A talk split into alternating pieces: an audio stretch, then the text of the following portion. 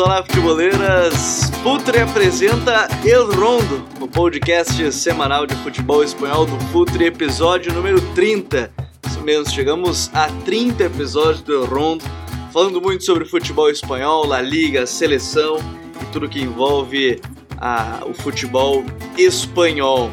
A gente chega sempre junto aqui no Futre com a força da Coach ID, o Futre é representante é, da Cult ID aqui no Brasil, um software de desenvolvimento de treinamentos para atletas e profissionais da alta elite do futebol. Você pode fazer parte do Future Club no apoia.se barra Future, receber conteúdo exclusivo diariamente sobre futebol sul-americano, futebol europeu, futebol brasileiro, é claro.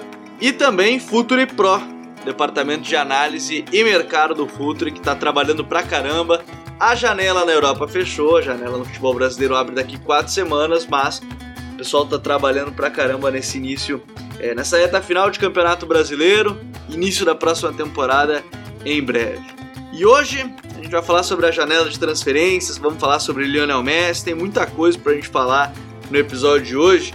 Deixa eu já conectar todo mundo aqui no papo. Dali Vini, tudo certo? Bom te ter aqui mais uma. Fala Gabi, fala Smack, olá a todos. É sempre um, prazer poder estar aqui mais, para mais um meu rondo, para mais um tema interessante. Estamos aí para poder falar de futebol.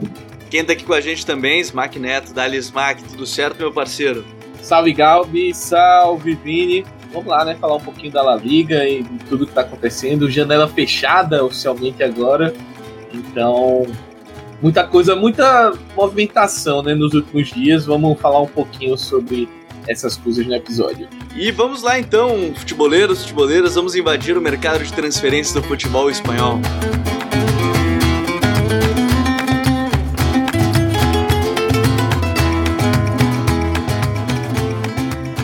Antes da gente falar do mercado de transferências, é, uma pauta que acabou surgindo ao longo da, do último final de semana, bem na verdade, a capa do diário El Mundo, um diário que nem é ligado de fato ao futebol de maneira tradicional, é algo mais ligado ao hard news, às notícias gerais da Espanha.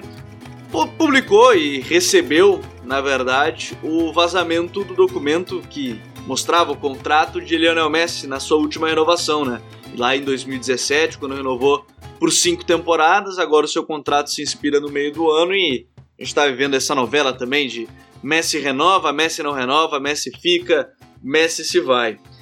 O número ele chama muita atenção, né? Ele, resumindo, o Messi ganha por temporada, por ano, né? 140 milhões de euros.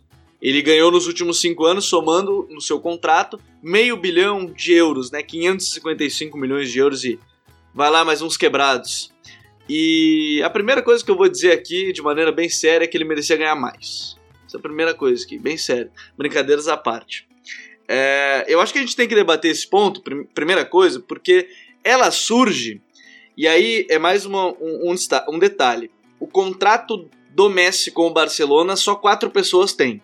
O próprio Messi, o Barcelona, o advogado do negócio e também é, ainda os advogados do Barcelona aqui. E, e La Liga, perdão. E La Liga. La Liga, Barcelona, Messi e o advogado quatro pessoas.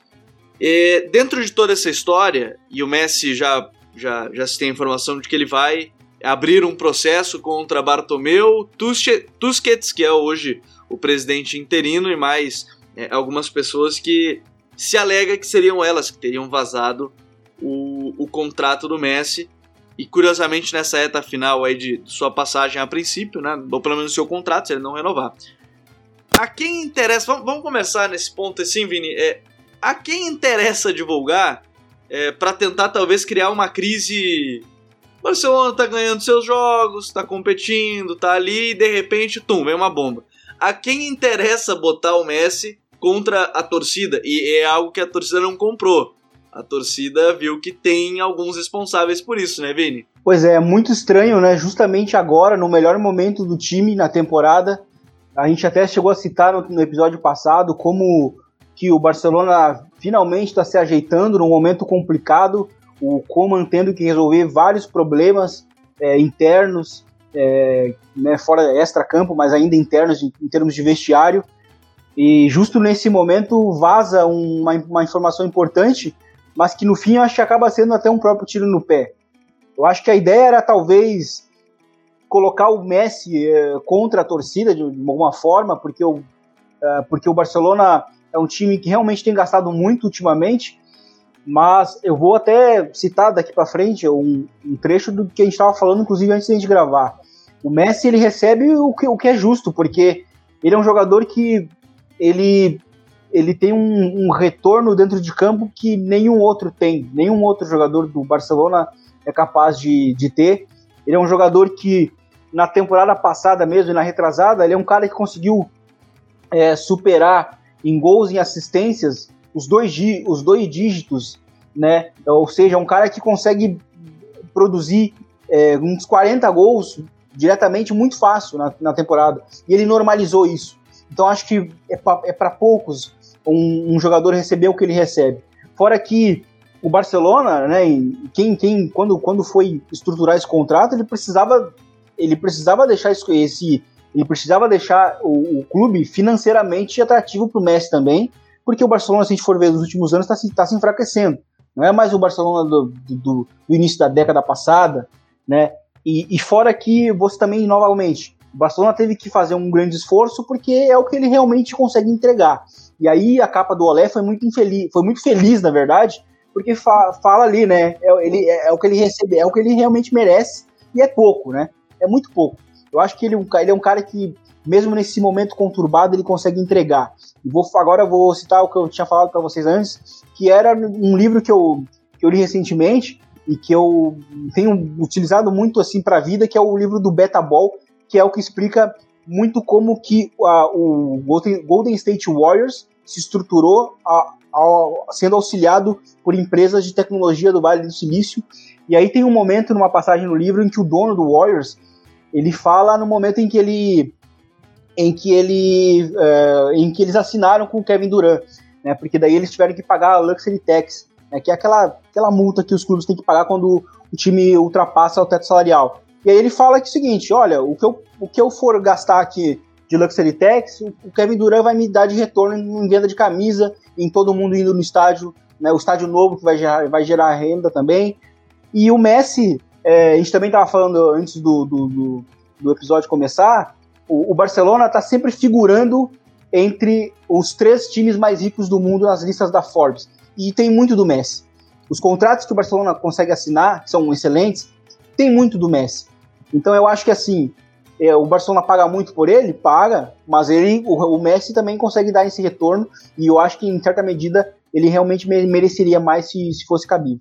É, bora dar mais dinheiro aí pro Messi. Depois o gol de falta. Inclusive, é, as brincadeiras. E muitas narrações na Espanha é, fizeram a brincadeira no gol de, de falta dele contra o, contra o Atlético, que é, é, é, é muito interessante porque o gol, de, o gol de falta dele tem um cara embaixo da barreira para impedir o chute por baixo, um zagueiro dentro do gol para proteger, um outro ali dentro da área para impedir qualquer coisa, ele vai lá e faz gol e azar, quase lesiona o Yará ainda que tenta dar uma cabeçada na trave. E isso é uma coisa que se normalizou. As pessoas tentando tirar o ângulo do Messi, de onde ele vai bater. Né? Isso eu lembro que no confronto da temporada passada contra o Celta aconteceu também, é, inclusive quando ainda tinha torcida, em que as faltas que o Barcelona conseguia próximas da área, elas, elas eram comemoradas como se fosse pênalti, porque o Messi estava acertando quase todas as faltas frontais e estavam fazendo essa, essa estratégia, que era de ter um cara deitado e um cara dentro do, do gol, né?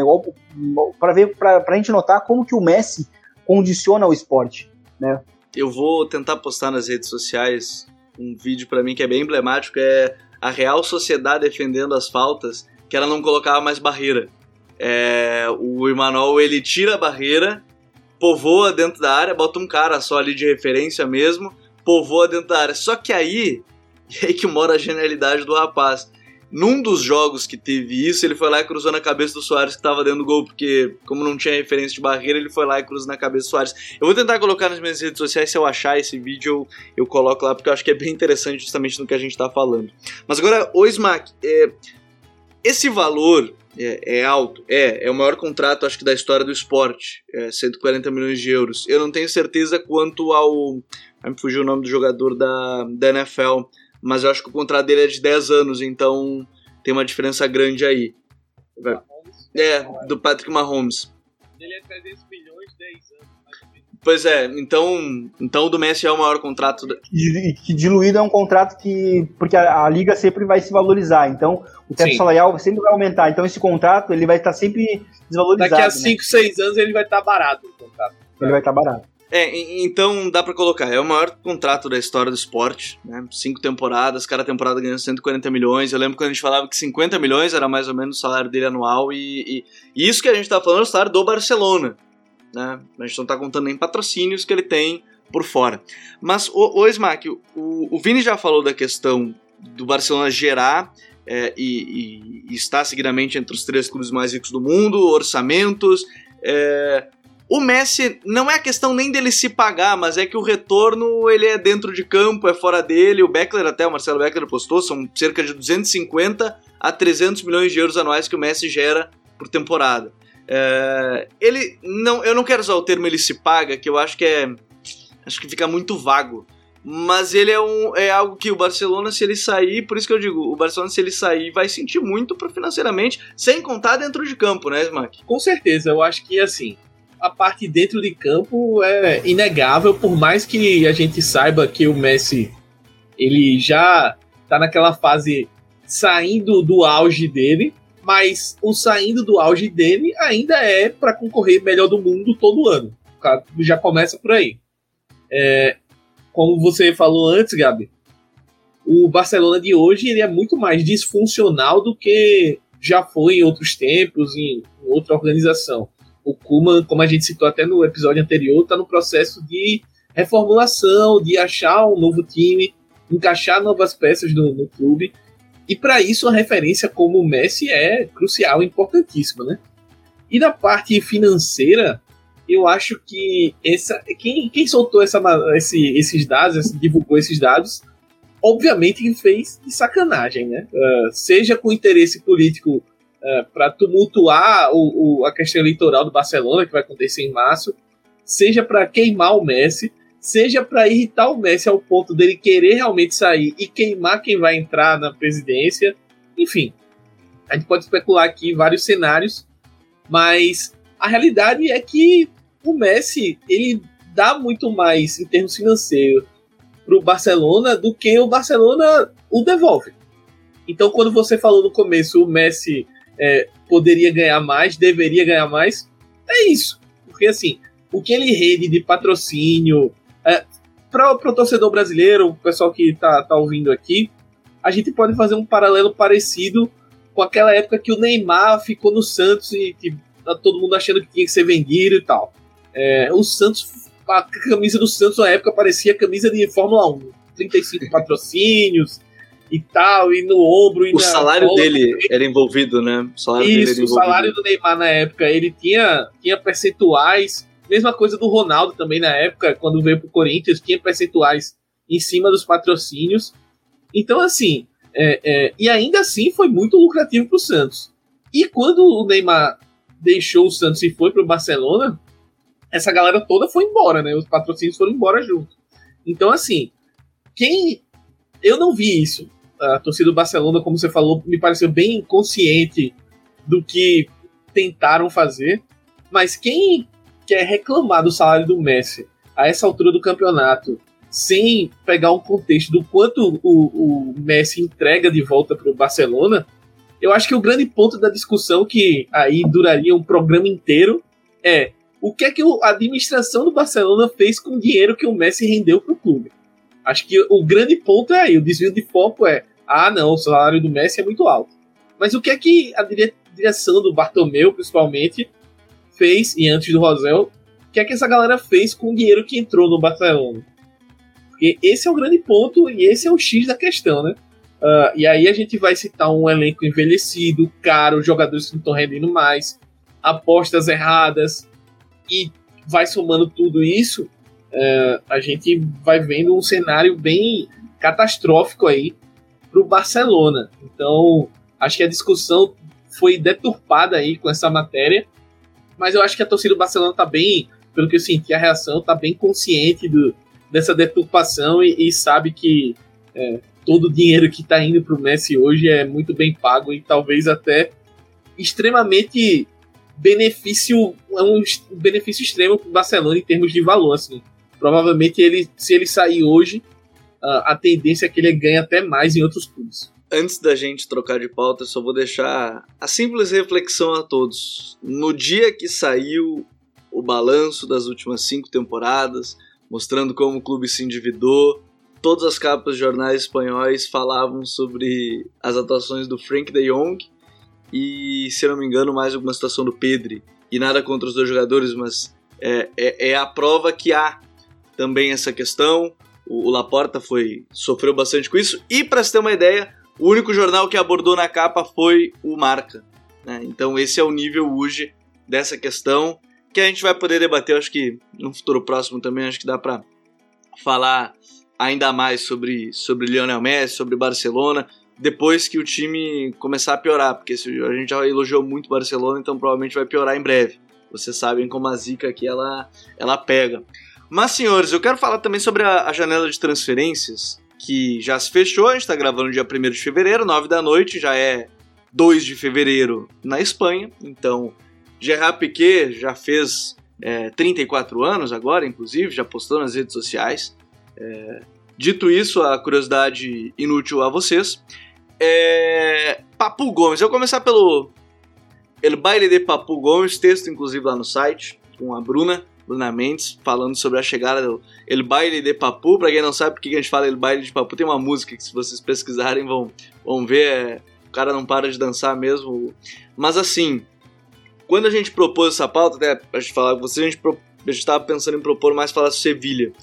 O Papu, Vini, ele chega para mudar o patamar de Sevilha, que já é entre os quatro, um dos quatro mais estruturados hoje do futebol espanhol, tá sempre figurando ali na Champions, mas é um cara para dar espaço a mais, é, é, é, um cara que chega como um dos melhores meios do futebol mundial e ele chega pro Sevilha num negócio de ocasião e que aula do monte nesse negócio. O Sevilha funciona muito assim, o Monche funciona muito pela oportunidade, até mesmo quando não é uma contratação que se encaixa dentro do estilo, e que é o caso. Acho que o Papu Gomes ele é um jogador que não tem muito a ver taticamente com o que o Lopetegui está utilizando no Sevilha, que é um jogo de posição, é um, é, um, é um estilo de jogo muito bem estruturado, às vezes muito mecânico, mecânico até demais, é, e que ultimamente, inclusive, o Sevilha vem conquistando resultados muito bons, né? O Sevilha tem apenas dois, é, um, uma derrota e um empate em uma quantidade absurda de jogos, embora o desempenho não, em si ele não tenha sido exatamente bom, tão bom quanto aparenta ser os resultados. Mas eu acho que o Papu Gomes pode ser importante no sentido em que o, o Sevilha pode ganhar um pouco mais de agressividade nos metros finais, ele é um ele é um definidor de jogadas no sentido de que ele é um cara que está muito envolvido é, com os metros finais, com a zona de três quartos. Ele é um cara para fazer gols, para dar assistências, para dar pré-assistências. Então acho que ele é importante nesse sentido, porque a gente fala muito no Sevilha como um, um time que não tem aquele punch competitivo, né? O, o Sevilha do Lopetegui, a gente fala. É, parece que é um time que tem realmente bons resultados, regularmente oferece bons resultados, mas falta aquele fala aquele, falta aquele jogo isolado para que a gente fale, nossa, é, tá na hora de a gente levar o Sevilha a sério. E o Sevilha não tem isso hoje porque falta um, um Ever Banega, um cara que é, organize jogadas, um cara que organize o ataque. O Papu Gomes não é esse organizador, mas ele é um cara que ele consegue ser um plus nos metros finais. Mas eu quero ver, eu quero, eu tô muito, eu tô muito empolgado para ver como é que vai ser esse casamento, que na teoria não encaixa, mas eu acho que o Sevilha ele é um time muito arrojado, né? Ele é um time que gosta de arriscar, ele é um time que precisa dar esse, esse bom resultado na Champions League ainda. É um time que a gente fala muito bem na, na, na Europa League, que desperta uma, uma, certa expectativa na Champions e que não consegue corresponder. Mas esse ano tem tudo para fazer isso. E essa movimentação, acho que ela, ela, ela visa isso aí. Né? Ela, ela, ela é arrojada, ela, vi, ela visa o plus em termos de, em termos de, de reforço, reforço no, nos metros finais, porque o Sevilha também, na temporada passada, te, teve muito esse problema do gol. né? E que nesse ano até conseguiu corrigir com a boa fase do Enesiri, mas eu acho que o Papu Gomes pode ser importante para jogos mais complicados para a equipe do Sevilha. E, e, o Vini ele cita a questão do Banega. Quando o Banega sai é, e aí volta o Rakitic, é, até são jogadores diferentes, né? Não, não, são jogadores muito parecidos. Rakitic, quando saiu do Sevilha, era um cara ligado mais ao gol. No Barcelona, a, a início de jogada, ficou nesse. acabou talvez ficando nesse meio termo. E o Banega era um cara mais criativo, né, Smack? É, como o Papu, o Rakitic a tendência é até perder um pouco mais de espaço, né? Porque já não estava sendo o titular absoluto, estava jogando com o Fernando, Juan Jordan e o Oliver Torres, ganhou um, um espaço nesse 4-3-3. Mas a tendência, dentro do que o Vini fala, talvez já até a mudança de esquema, né? Mudar, quem sabe, para um 4-2-3-1, Papu mais próximo do gol, é, o Campos ali pelo lado, junto com, é, com o Susso, o Enesiri mais na frente, talvez a mudança de esquema e, e aí ter Fernando e Juan Rordão por trás do Papu, né? Não, eu, eu acredito que o Lopetegui ele vai tentar inicialmente, eu acho que ele vai tentar mais encaixar o Papu já no, no sistema atual, assim. É, pelo menos é, é, é como enxergo, porque ele é um cara que ele acredita muito na proposta dele, no esquema dele, assim. Ele, ele não é um cara que vai tentar modificar por conta de um jogador, por mais que o Papu tenha todas essas qualidades que a gente está aqui discutindo. Mas eu acredito que ele vai ser forçado a fazer essa adaptação que tu citou, Gabi. Porque o Papu é um cara que, como o Vini já descreveu, ele não, não tem essa não tem essa aptidão pro, pro jogo de posição. Então, assim, ele é um cara que talvez traga algo ao Sevilha que o Sevilha não tem, que é essa chegada na área, essa finalização, o cara que procura o gol sempre. É, eu vejo, eu gosto Gosto muito do Ocampos, por exemplo, mas ele é um cara que às vezes volta para buscar jogo, fica um pouco longe da área. Então falta esse cara e o Luke De Jong às vezes é forçado a entrar no time, mas ele não, para mim, pelo menos, ele não tem nível para sustentar uma titularidade no Sevilha e tal. Então, sem o centroavante, eu acho que o Lopetegui vai buscar compensar isso com caras de chegada. E é isso que o que o que o Papu pode entregar para ele. Então, acredito que essa modificação tática, no primeiro momento, eu acho que até que ele vai sentir um pouco de dificuldade para se encaixar nesse Sevilha, uh, por conta dessa questão tática e da maneira que o, que o Sevilha joga, que é totalmente diferente assim do, do futebol que ele praticava na Atalanta. Né? A Atalanta é um time muito dinâmico, assim, é um time que uh, sempre se movimentando, um time que sempre está atacando espaço. E o Sevilha é essa coisa mais posicional, essa coisa bem organizadinha, assim. Então, é, é até para compensar um pouco essa questão do, do Rakitic, que eu acho que o Sevilha trouxe pensando que ele talvez desse conta dessa função do Banega, ser o substituto do Banega, mas ele claramente não tem essa, não tem essa capacidade de sair armando, jogar, fazer o jogo de trás andar, como o Banega fazia, era muito importante, né, principalmente nas viradas de jogo, acionando os dois laterais, no caso da temporada passada, o Reguilhon e o Jesus Navas. Então eu vejo o Papu jogando, tentando se adaptar, o Lopetegui tentando adaptar ele, mas num, num segundo momento, assim, acho que vai ser necessário essa pequena modificação do esquema no 4-2-3-1 para que ele possa desempenhar o, o, futebol que ele sabe e que pode ajudar muito o Sevilla. Inclusive, acho que vale a gente destacar, o Acunha tem chance de ficar fora da temporada, né? Uma notícia que saiu agora na entrevista do Lopetegui, pós-jogo, agora contra na última partida, e, e, ele disse que contra o Eibar, e, e aparentemente é algo sério, né? E, e, a tendência ele pode ficar fora da temporada. Aí vai ter que achar uma outra solução. Mas é, essa é uma outra situação para a sequência da, da temporada de 2020-2021 lá, lá pela Europa. Então, é, o Papu, ele. Inclusive, ele tem uma entrevista muito boa. A gente está falando sobre esse cara mais próximo do gol. Que ele fala que a zona que ele mais gosta de atuar é onde está o árbitro.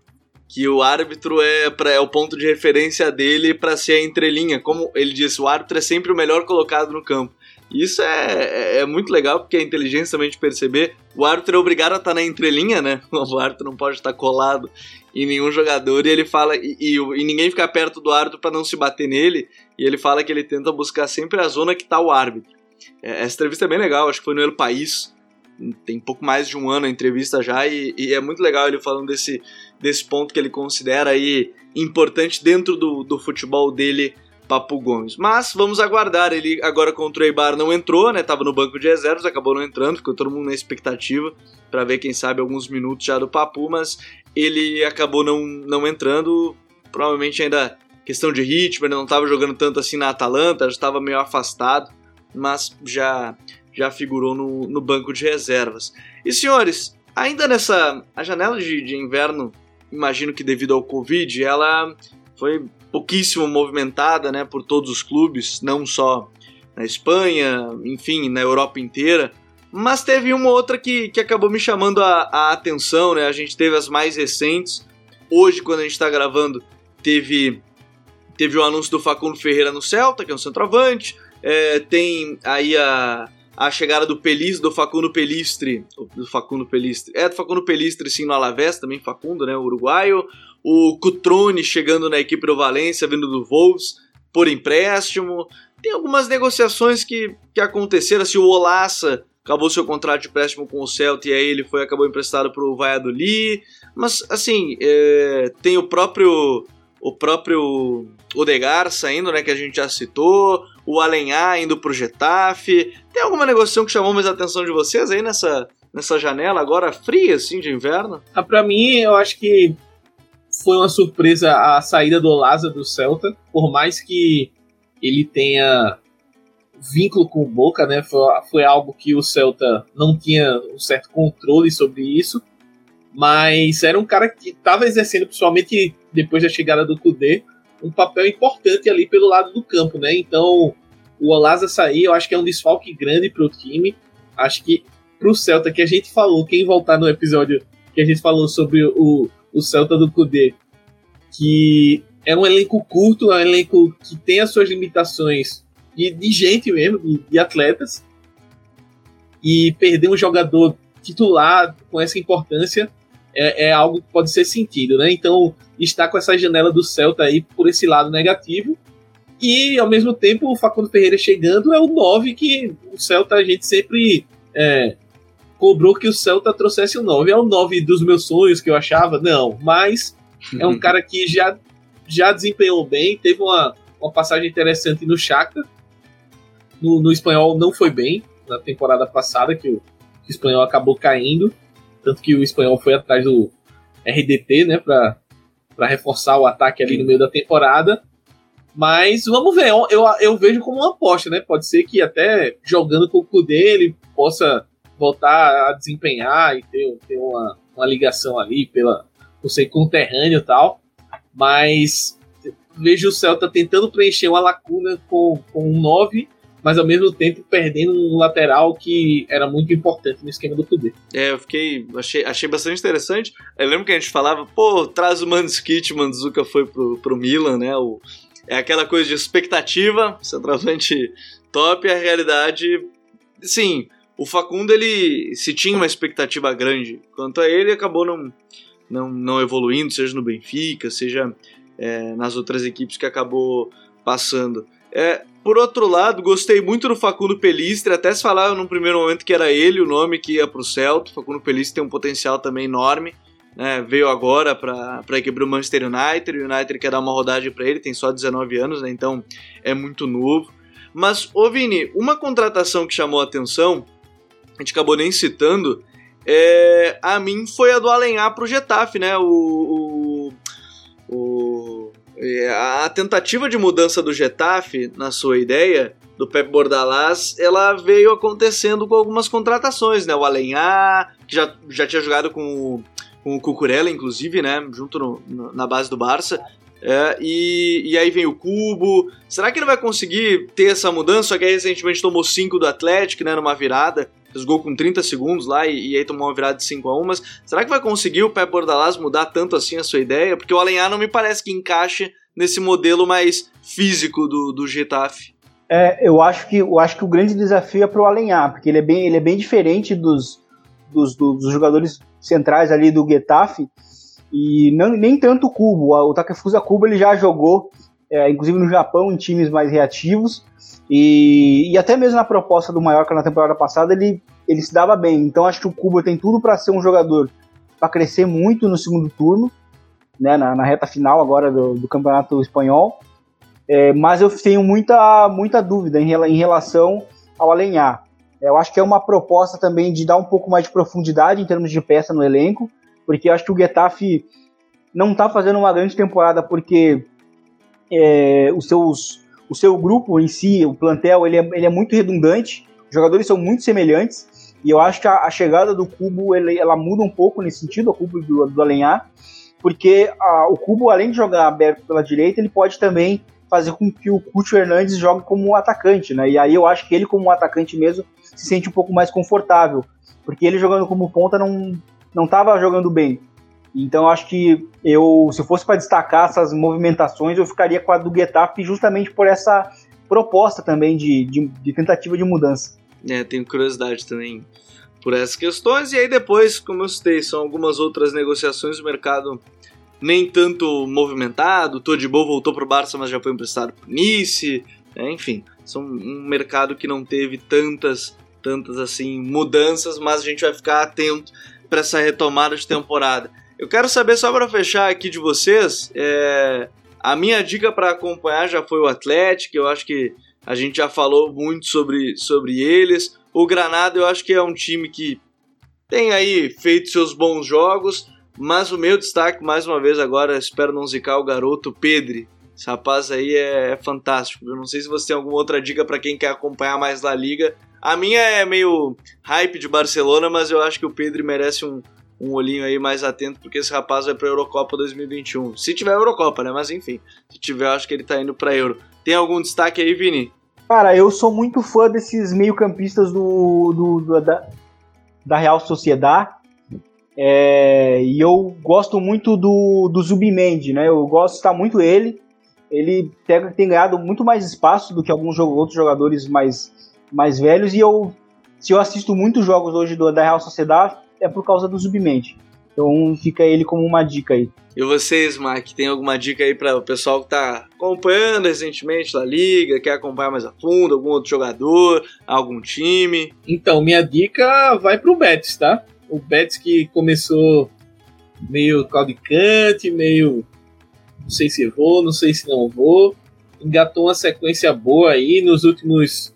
Uh, tem quatro, seis é, seis vitórias nos últimos oito jogos, seis vitórias e dois empates, então tá numa sequência de crescimento aí.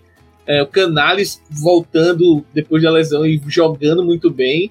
Então recomendo o nosso Betis aí que tá, já que a gente falou do Sevilha tanto hoje, né? O Betis inclusive venceu hoje no dia da gravação. É um time para ficar de olho aí e é sempre bom ver o Betis forte porque esse embate aí Betis e Sevilha é um clássico que para quem não acompanha tanto a La Liga, é um clássico muito charmoso e muito pegado, assim, é bem legal de se acompanhar. É o clássico de Andalucia, né? E quem sabe a gente tem o Papu entrando, fazendo aí seu alvoroço, El Baile de Papu, ou o Sevilha com Fekir, o Canales, que tá jogando pra caramba nessa temporada. Destaques aí que a gente tem da Liga na temporada 2020-2021. Senhores, o episódio foi hoje um pouco mais curto, mas acho que deu pra falar de bastante coisa. A gente tinha bastante assunto também para a gente comentar, transferências, questão do Messi. Então, só agradecer. Semana que vem a gente está de volta. Quem sabe aí para falar mais algumas situações, evolução do Griezmann já no Barça, nos últimos nove jogos, cinco gols e quatro assistências, ou melhor, o contrário, quatro gols e cinco assistências. Eu tenho que segurar porque se eu falar agora vai zicar. Enfim, tem tantas outras coisas que a gente pode falar aqui no, no Elrond. Valeu, Smack, até a próxima. Valeu, Gabi, valeu, Vini. E gostaria de informar aí que, pra galera que acusa a gente de secar, secar e etc., e falou bem do Cuba, falou bem do Barcelona, e estamos aqui, a fase tá subindo, né? Então, vamos ver até onde. Ó, eu juro, hoje eu vi torcedor aí na, nas internets, no grupo de zap, falando que se ganhar do Atletia ainda dá o tipo. Esse aí tá maluco. Tem uns que estão malucos, né? Hoje são 10 pontos com um jogo a menos. A diferença do líder Atlético de Madrid para Barcelona e Real Madrid.